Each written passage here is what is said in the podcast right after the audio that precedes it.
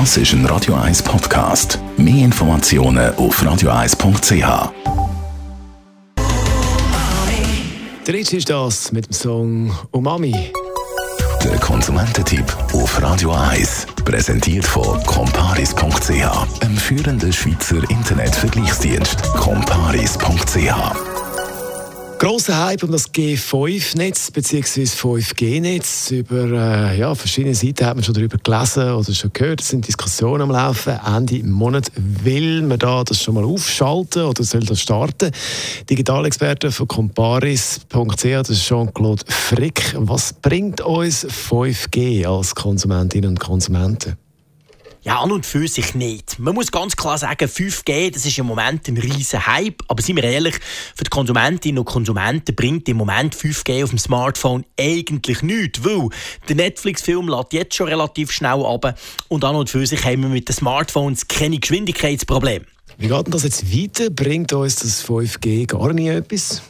Doch, natürlich schon. Und zwar dann, wenn es gross ausgerollt ist, sprich alle die Antennen gebaut sind, die Netze aufgespannt sind und wir vor allem auch neue Smartphones haben, dann können wir insofern davon profitieren, dass mit 5G viel mehr Smartphones gleichzeitig mit einer Antenne können verbunden sind. Wir kennen das alle, wir sind unterwegs zwischen Bern und Zürich im Zug. Wir haben zwar eigentlich perfekten Empfang, aber surfen oder telefonieren können wir gleich nicht, weil nämlich die Antennen überlastet sind. Oder man ist an einem Konzert, an einem Event, wo ganz viele Leute sind, dort genau das Gleiche. Solche Fälle passieren in Zukunft weniger, ganz einfach darum, wo 5G mehr Kapazitäten hat. Die kann man einerseits natürlich für höhere Geschwindigkeiten brauchen, aber andererseits eben auch dafür, dass mehr Geräte gleichzeitig verbunden sind und immer noch eine Verbindung aufbauen können, wohingegen im jetzigen Netz dann irgendwann mal Schluss ist. Jetzt, was braucht es denn für das 5G jetzt für uns mit dem Smartphone? Einerseits natürlich Zeit, weil die Netzbetriebe müssen ja zuerst mal die ganzen Netzwerke bauen. Und dann aber braucht es vor allem neue Smartphones. Keines von den Smartphones, die wir im Moment nutzen, hat einen 5G-Chip drin. Das heisst, wir müssen uns mittelfristig neue Smartphones kaufen.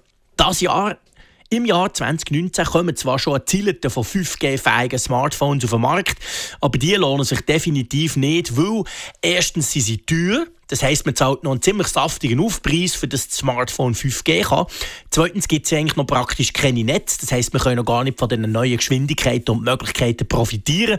Und drittens ist am Anfang sicher der Akkuverbrauch auch noch höher, weil so neue Technologie braucht am Anfang immer ein bisschen mehr Strom, bis sich das dann irgendwann eingeschliffen hat. Also von dem her würde ich mir definitiv das Jahr kein 5G-fähiges Smartphone kaufen, sondern noch mindestens ein Jahr damit warten. Jean-Claude Frick ist das zum Thema 5G-Netz. Das ist ein Radio 1 Podcast. Mehr Informationen auf radio1.ch.